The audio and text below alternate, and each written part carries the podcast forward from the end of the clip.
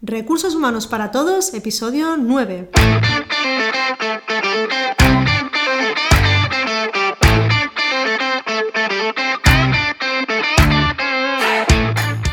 Bienvenido a Recursos Humanos para Todos, tu podcast semanal sobre recursos humanos. Podcast que podrás encontrar en iVoox, Spotify y iTunes y en nuestra página web sdhumancapital.com, donde también encontrarás más contenido en nuestro blog e información sobre nuestros servicios. Este podcast está pensado para profesionales de recursos humanos, gerentes o jefes de equipo y podrás encontrar técnicas, consejos, ideas, conceptos y noticias sobre la gestión de personas, eso sí, con un enfoque práctico y aplicable. Mi nombre es Ramoni, soy socia en SD Human Capital y estoy aquí con, mi compañero Guillermo. Hola Guillermo. Hola Ramoni, ¿qué tal? ¿Cómo estás? Pues muy bien, aquí estamos un día más Hoy nos gustaría, nos gustaría, comentábamos que nos gustaría hablar de, un tema un poco, un poco diferente, ¿no, Guillermo? Quizás se nos había ocurrido que sería interesante comentar sobre qué alternativas teníamos para poder atraer talento. ¿Sí? Sí, un poco la idea es, en base a nuestra experiencia y experiencias que hemos tenido y hemos conocido a través de otros clientes, eh, proponer a, a nuestra audiencia alternativas que podríamos llamar out of the box, ¿eh? el concepto en inglés, ¿no? fuera de la caja, eh, de, poder atraer y contar en nuestros equipos, en nuestras organizaciones, con, con gente que pueda estar ayudándonos a solucionar los problemas que tenemos, no siguiendo el esquema clásico de, atracción de, talento, ¿no? que sería el esquema clásico de la selección, de hacer un headhunting, de proponer un contrato laboral, etc. ¿no? Y ver que otras cosas hay otras compañías que están haciendo y que además les está funcionando muy bien. Esto, por ejemplo, podríamos, eh, podríamos hablarlo, podríamos comentarlo para, para líneas de, de management, ¿no? Principalmente, es decir, cómo puedo conseguir tener en mi equipo eh, profesionales con un alto nivel de, desempeño, de talento, reconocidos dentro del sector quizás, cuando eh, mi empresa está en un momento que quizás eh, no es suficientemente atractiva para, este talento. ¿no? Entonces es cómo podemos encontrar esas alternativas que nos ayuden a que estas personas quieran estar en, nuestro equipo y nos ayuden a tomar decisiones, decisiones que al final pues, no dejan de ser estratégicas y claves para nuestra organización. Sí, ahí al final tenemos que tener en cuenta que como organización estamos compitiendo con muchísimas empresas en nuestro mercado, en nuestro sector, que pueden ser capaces de ofrecer proyectos o compensaciones o otros elementos que nos haga difícil poder competir por ese mercado de talento. ¿no? Y como tú decías, Ramoni, uno de los temas eh, relevantes en cualquier organización es el proceso de toma de decisiones y, ah, y, una de las variables clave que hace que un profesional te pueda eh, ayudar a tomar una mejor decisión es su bagaje, su experiencia. Hasta aquí todo parece como con mucho sentido, ¿no? Y cuando llegas a este punto y eh, como, como, fundador o como director general de una compañía y dices, bueno, eh, teniendo en cuenta esto que es como el ABC, yo lo que quiero es reclutar gente de alto nivel. Pero el deseo no siempre va acompañado de la capacidad. ¿no? Porque no todo depende de ti. o incluso que quieras pagar por encima del mercado, cosa que tampoco es recomendable, ¿no? Entonces, ¿qué alternativas podemos encontrar? ¿Qué cosas hemos encontrado con otros clientes? Pues mira, hay cosas bastante interesantes, eh, como por ejemplo el hecho de, tener eh, un equipo que no está 100% contigo, ¿vale? Es un equipo que trabaja eh, en calidad de interim que es el interim, ¿no? Me preguntarás, ¿no? Pues eh, en calidad de interim es tener eh, un equipo que dedica parcialmente o, una parte de su jornada a ti y a tu proyecto, sin estar 100% contigo. ¿Vale? Tanto sean mm, contratados como freelance, tanto sean contratados directamente a jornada parcial, en función de cómo se decida normalmente, eh, más como consultores, es lo que hemos encontrado, ¿vale? Y la verdad que han sido reflexiones muy, muy interesantes las que nos han comentado, ¿no? porque al final es como, ostras, ¿cómo consigo yo que realmente eh, tener estas personas que tienen una gran experiencia dentro del sector que estén conmigo? Porque yo al final no les puedo dar ni muchísimo menos ni puedo competir con el proyecto que quizás actualmente tengan. Entonces, ¿cómo puedo hacer que unas horas pues estén asesorándome, estén haciendo de consultores conmigo en una materia muy concreta, como puede ser marketing y ventas, como puede ser recursos humanos, como puede ser operaciones, las diferentes eh, áreas que puedas encontrar dentro del management de una compañía en función del sector. Sí, aquí es muy importante el, ah, el conocer bien a aquella persona que involucras en tu proyecto, porque una de las típicas barreras en estos modelos es, eh, bueno, vale, sí, yo contrato a un consultor, palabra demoníaca, ¿eh? para cualquier persona orientada a resultados y orientada a la PNL, ¿no? El, consultor es el que te da la hora cuando, cuando la tienes mirando el reloj, ¿no? Y, de hecho, muchas veces es esto. Y de hecho, a veces incluso hasta aporta valor, ¿eh? que te den la hora aunque tengas el reloj. Pero independientemente, independientemente de esto, cuando hablas de una línea de management, necesitas gente realmente que sea de terreno.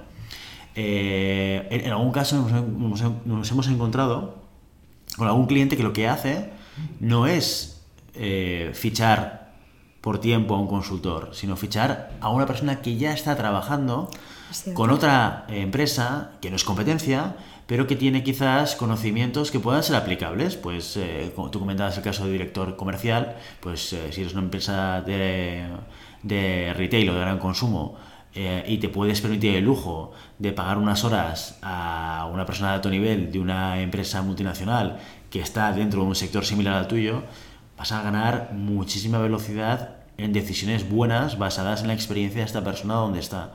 Y esto ¿Es consultoría? Bueno, si al final es consultoría o asesoría, porque la persona no lo va a implementar, mm. sino que te va a ayudar a entender realidades diferentes de otras compañías bajo tu misma problemática. Pero el valor que te va a aportar no es de un consultor de profesión, ¿sabes? De aquellos consultores que acaban la universidad y empiezan a trabajar como consultores y se desarrollan como consultores. Que no quiere decir que no tengan valor, ¿eh? Pero lo que quiero decir es que el contacto con la realidad te permite tener un nivel de expertise diferente y para mí diferencial.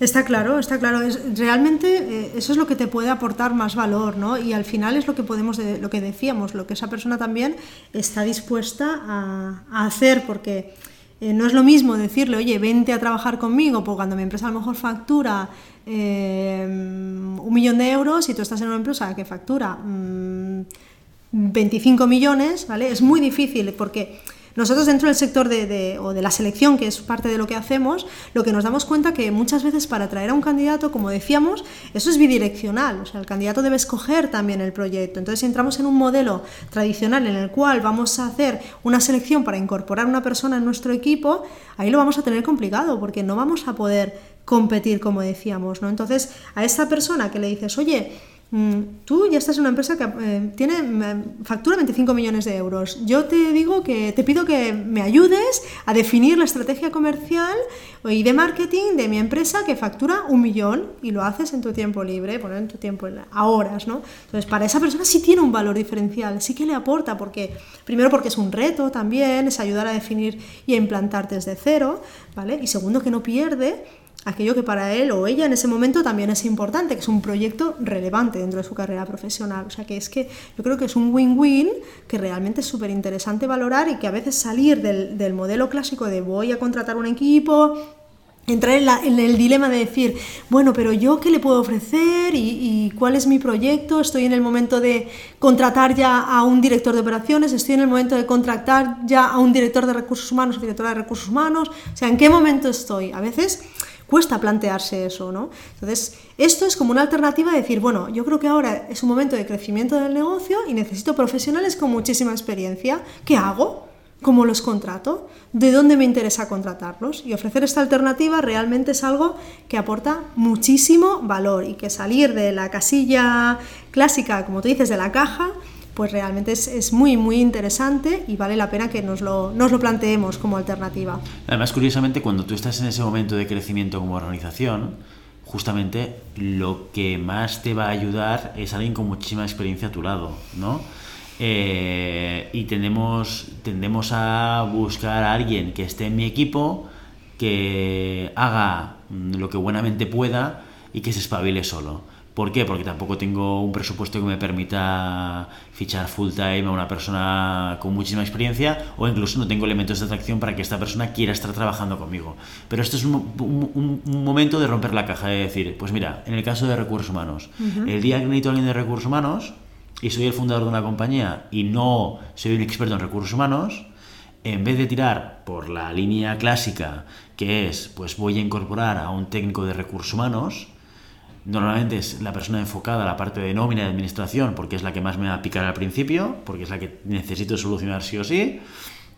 Entonces ahí, eh, si tú vas por esa línea, mm, renuncias a muchísimas cosas. Renuncias a tener una persona, a un partner de nivel que te ayude a tomar decisiones eh, basadas en experiencias reales, eh, que, que, te permita plantearte las, las situaciones y las posibles soluciones basado pues en, casos que la persona ha tenido, porque si fichas a un junior, pues todas las personas tenemos cosas que aportar y, eh, los que acaban de, finalizar la carrera tienen una serie de capabilities, una capacidad de aprendizaje y muchísimas otras cualidades. Pero lo que es evidente es que en todo lo que tenga que ver con tomar decisiones táctico-estratégicas, la experiencia es un valor muy importante. Cosas que desde mi punto de vista, en, muchas ocasiones nos olvidamos, ¿no? El valor de la experiencia, el valor de poder contrastar realidades, pues eh, es que es casi a veces como hacer un, un test A-B, ¿no? En esto funciona o no funciona. Y en función de lo que lo sabes, probándolo. ¿Y cuándo lo pruebas? Cuando tienes experiencia, ¿no? Y, ahí yo creo que es un poco el, el, el foco de, de, la fortaleza de probar esto, de probar ese interim con un modelo muy diferente, no es un contrato. También es verdad que a nivel cultural el planteamiento que tienes que hacer como organización es mucho más maduro. Exacto, porque tú piensas que no tienen a, Tiene que ser una organización que sepa funcionar de forma muchísimo más autónoma, ¿vale? Con decisiones y objetivos marcados, pero no van a tener a la persona constantemente ahí para que les esté diciendo en su día a día qué es lo que está pasando.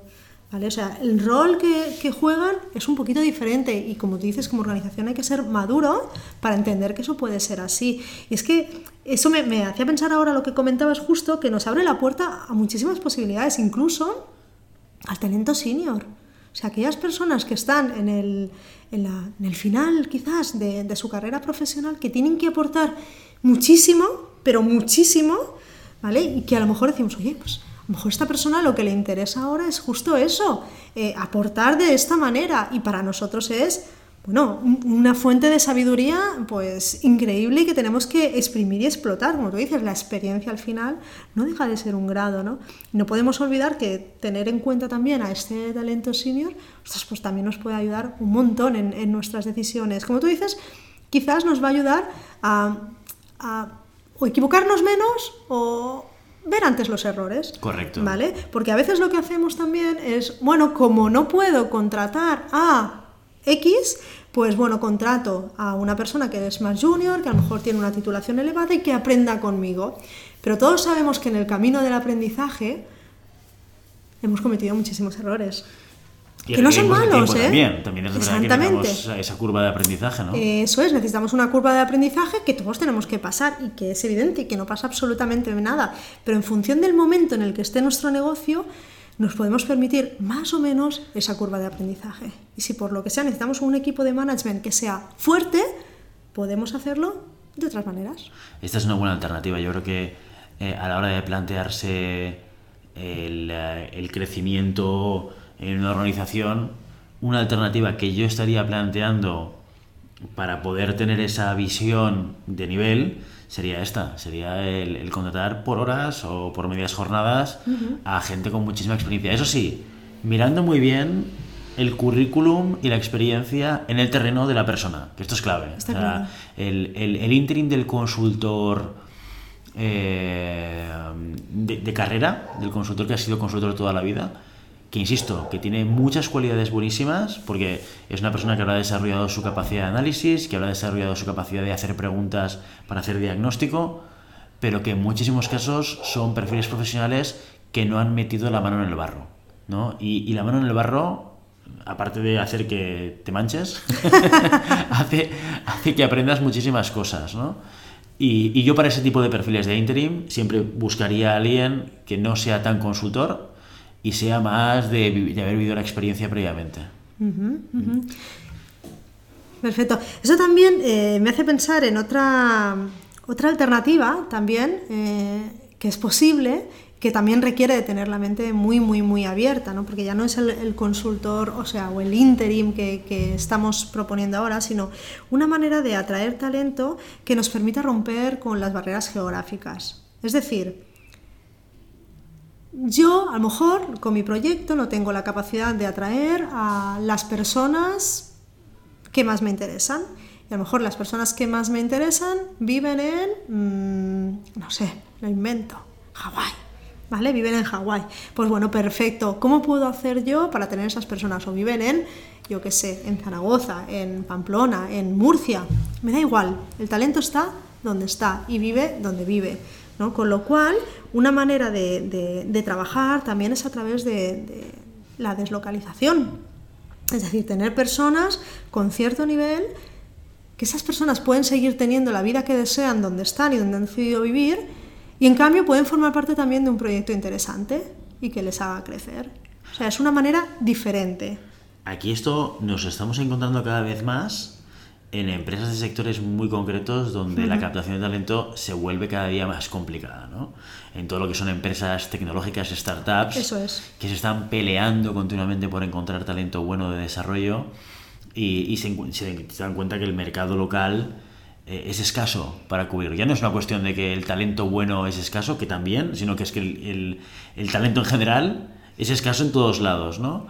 Y se están proponiendo alternativas, pues como tú decías, de deslocalización, a veces incluso dentro del propio, país, porque hay geografías en las cuales, eh, no tanto porque dentro del mismo país hayan zonas geográficas donde sea más fácil encontrar talento, pero si tú le pagas a alguien eh, el salario de Barcelona viviendo en Pamplona, pues eres mucho más competitivo. Y si la persona es de Pamplona estará encantada de la vida y trabaja en remoto y la tienes vinculada al proyecto, y incluso a nivel de estar en otros países, que esto genera muchísimas complejidades, es una alternativa que si, si se implementa en una compañía esto o lo tienes rodado, es decir, ya tienes experiencia teniendo equipos deslocalizados, o es mejor hacerlo fase a fase, ¿no?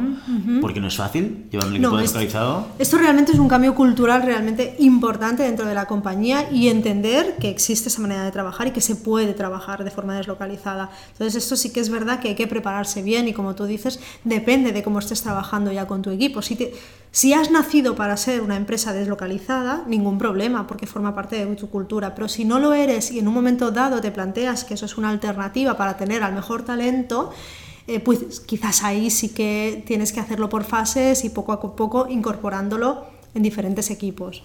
¿Vale? Para ver, que, para comprobar y para demostrar que eso es posible. No, y ojo que esto que ahora puede ser un valor añadido, ¿no? y si yo tengo una persona eh, que trabaja conmigo en Barcelona, y que decide marcharse y yo le ofrezco, no, pues tú eres del caso que poníamos de Pamplona, pues yo, tú mm, trabajas deslocalizado desde Pamplona, incluso te pongo equipo contigo allí y montamos una oficina y tal, porque no me importa que estés, que no estés en, en los headquarters. Eh, esto día de hoy sigue siendo una ventaja competitiva. No todas las compañías lo hacen. Incluso muchas startups, que entendemos que la startup está mucho más abierta a incorporar elementos de compensación de flexibilidad como este, no todas lo hacen. Con lo cual, hacerlo tú te da una ventaja. Pero ojo que esto ya se va a ir convirtiendo en una necesidad para las compañías.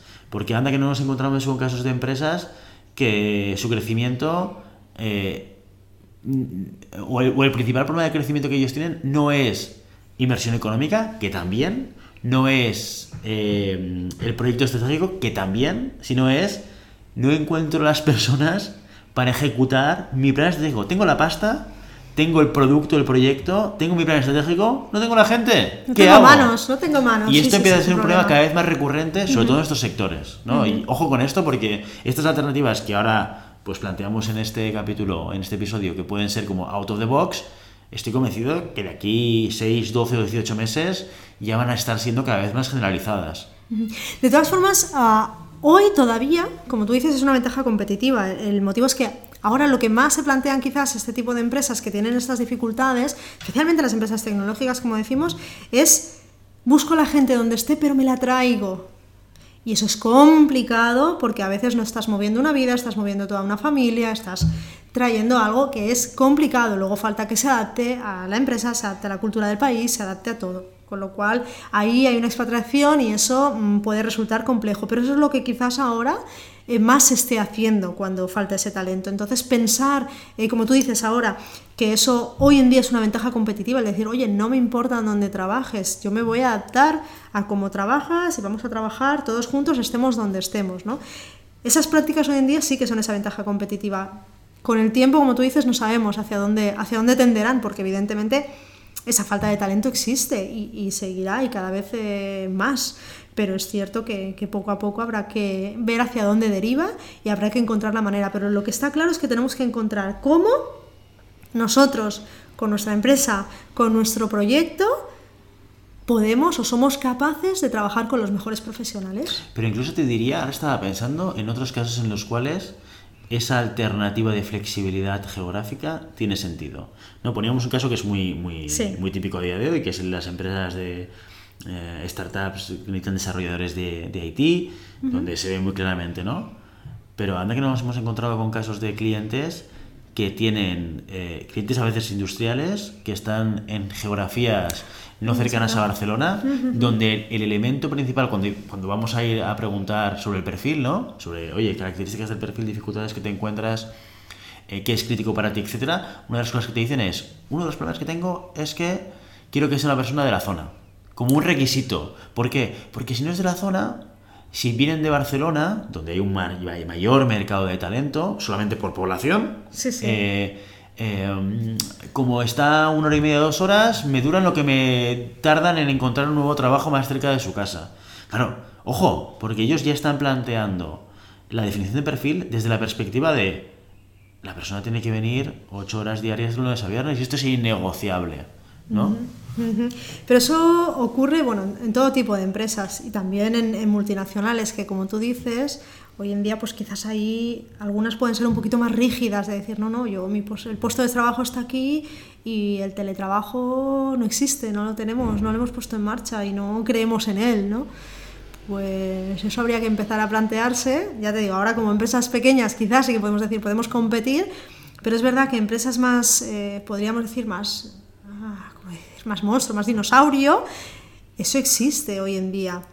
Lo que pasa que ahora, hoy por hoy, esas empresas tienen otros elementos de, retención y de atracción, ¿vale? Como pueden ser el proyecto, el tipo de empresa, la marca que está la detrás. marca, exactamente, el producto que puedan vender o no, es decir, me siento cómodo donde, lo que, del, donde estoy, lo que represento, o sea, hay, hay otros factores que pueden jugar a su favor y todavía se pueden permitir pues estar en zonas geográficas complicadas donde atraer o que la gente venga a trabajar pues es difícil, mm. ¿vale?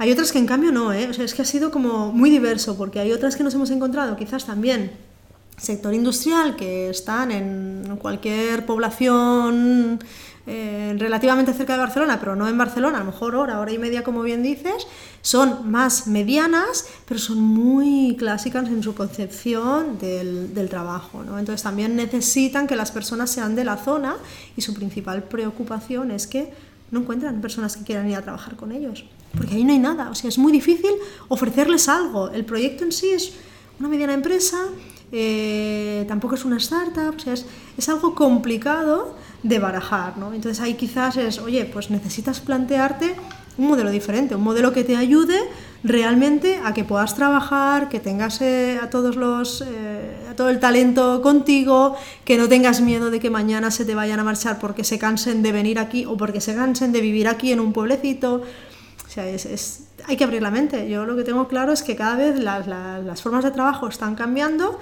y que o nos adaptamos a ellas o morimos en el intento. y hay que ser flexible porque al final yo entiendo y puedo comprender las ventajas del trabajar cerca del equipo. Lo, veo porque lo, he vivido en carne propia y porque tenemos equipo y, y, vemos claramente el contacto diario ayuda a la relación, ayuda a transmitir determinadas maneras de hacer, determinadas maneras de enfocar el trabajo, ayuda también a, ver y visualizar cómo está el ambiente de un equipo. De acuerdo, yo creo que ese sería el elemento ideal. Pero cuando esto se convierte en buscar un agujero en un pajar, tienes que buscar alternativas, ¿no? Porque es como el el- el- la- la solución típica de estos casos que es, pues cojo un junior, lo desarrollo hasta que me ocupa la posición y entonces lo tengo solucionado con esa vía de gestionar una carrera profesional de alguien que no tenga experiencia. Esto tiene mucho riesgo, porque te la juegas toda una carta. O sea, de Y alguna tiene manera... tiempo contado también. Y tiene tiempo, efectivamente. Y, y al final esta persona puede estar creciendo contigo y mañana se puede decidir marcharse. Y si no tienes ninguna alternativa, tienes que tener la capacidad de poder reaccionar sabiendo que a día de hoy las cosas cambian a una velocidad brutal. Que a día de hoy el incorporar gente a tu organización de junior y que se acabe jubilando, pues esto va a pasar cada vez menos. Y, y esto es una realidad. Podemos quejarnos, podemos no querer aceptarlo, pero nos va a tocar gestionarlo. Entonces ahí es que tenemos que mostrarnos mucho más flexibles y dar alternativas al talento para que te aporte. ¿no? Desde la flexibilidad, desde dar eh, empoderamiento a la gente. Claro, cuando tú a tu equipo lo tienes a miles de kilómetros, al final no te queda otra que, que darle la capacidad de tomar ciertas decisiones y no estar eh, pendiente del horario que hace, sino de focalizarte más en los objetivos y en el delivery de la, de la- de la tarea, ¿no? Eso es muy importante, cada vez más es una de las cosas que se buscan, autonomía, de las que más valoran. Cuando hacemos entrevistas o preguntamos a, a- a candidatos o candidatas por qué se quieren marchar de su actual puesto, hay dos razones fundamentales. O yo encuentro eh, que he visto dos razones fundamentales. Una primera es la que te dicen que es un tema de, de relaciones, ¿no? Con el responsable no acaban de, de ver su camino. Y la otra es precisamente relacionada con esto, con el nivel de autonomía que tienen. No encuentran que tengan la capacidad de tomar decisiones, ni que se empodere en ellos, ni que ellos sientan eh, que son tenidos en cuenta. Y eso hace marcharse a muchísima gente de su puesto de trabajo. Entonces, al final, como decimos, las relaciones de trabajo cambian y tenemos que adaptarnos. Podemos tener un proyecto súper atrayente, una empresa súper atrayente, una marca muy potente, genial, podemos seguir quizás con el modelo más clásico a la hora de incorporar gente, pero también es cierto que si no es ese nuestro caso, tendremos que plantearnos alternativas. Y tener la mente abierta y buscar otras opciones que nos van a permitir trabajar y seguro que nos aportarán muchísimo a nosotros y a las personas que tengamos al otro lado. Muy bien. Pues muchas gracias, Guillermo. Hasta aquí nuestro episodio de Recursos Humanos para Todos. Si el contenido de este podcast te gusta, no te olvides de suscribirte, darnos 5 estrellas en iTunes y me gusta en iVoox y Spotify. Igualmente recuerda que puedes encontrar más contenidos, noticias y recursos en nuestra web corporativa sdhumancapital.com. Muchas gracias por todo, por tu tiempo, por tu atención, por tu interés en estos temas sobre gestión de personas. Nos escuchamos en el próximo episodio. Hasta entonces, feliz semana. Feliz semana.